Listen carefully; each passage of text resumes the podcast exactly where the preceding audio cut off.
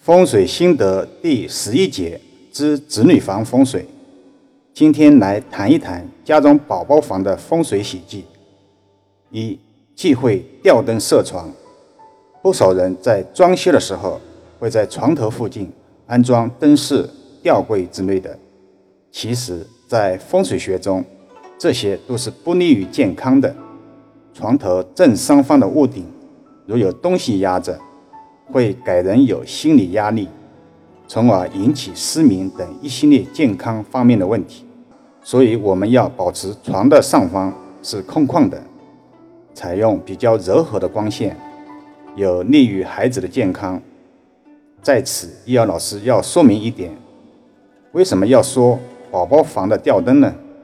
因吊灯的外形亦有棒状、钩状、剑状等不利健康的造型。而且离床更近，保险一点，以圆形的吸顶的 LED 的灯为吉。当然，不是反对所有的吊灯，这个要具体形态具体论断。还是那句话，我们要以实有的形来观察虚无的气。二，忌讳卧室内有太多的电子产品。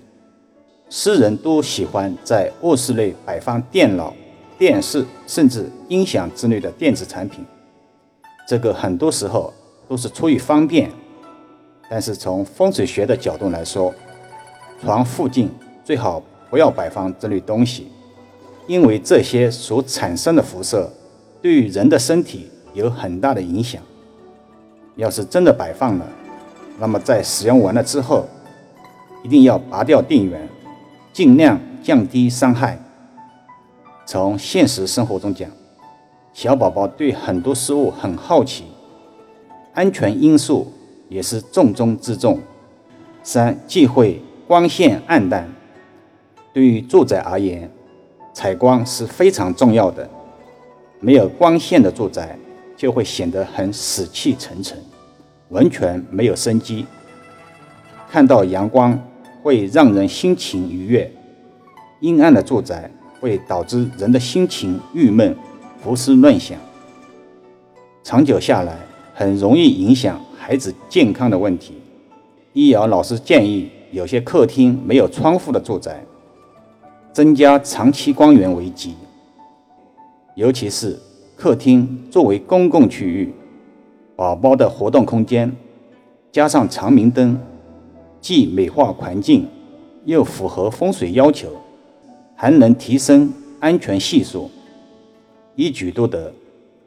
四，忌讳门前杂物横生。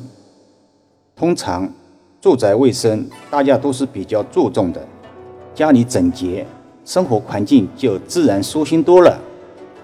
虽然经常打理清洁，如果门前凌乱肮脏的话，那么人出入。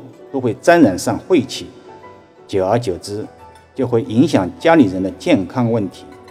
小孩的抵抗力比较差，最好能及时清理垃圾，保持门前干净。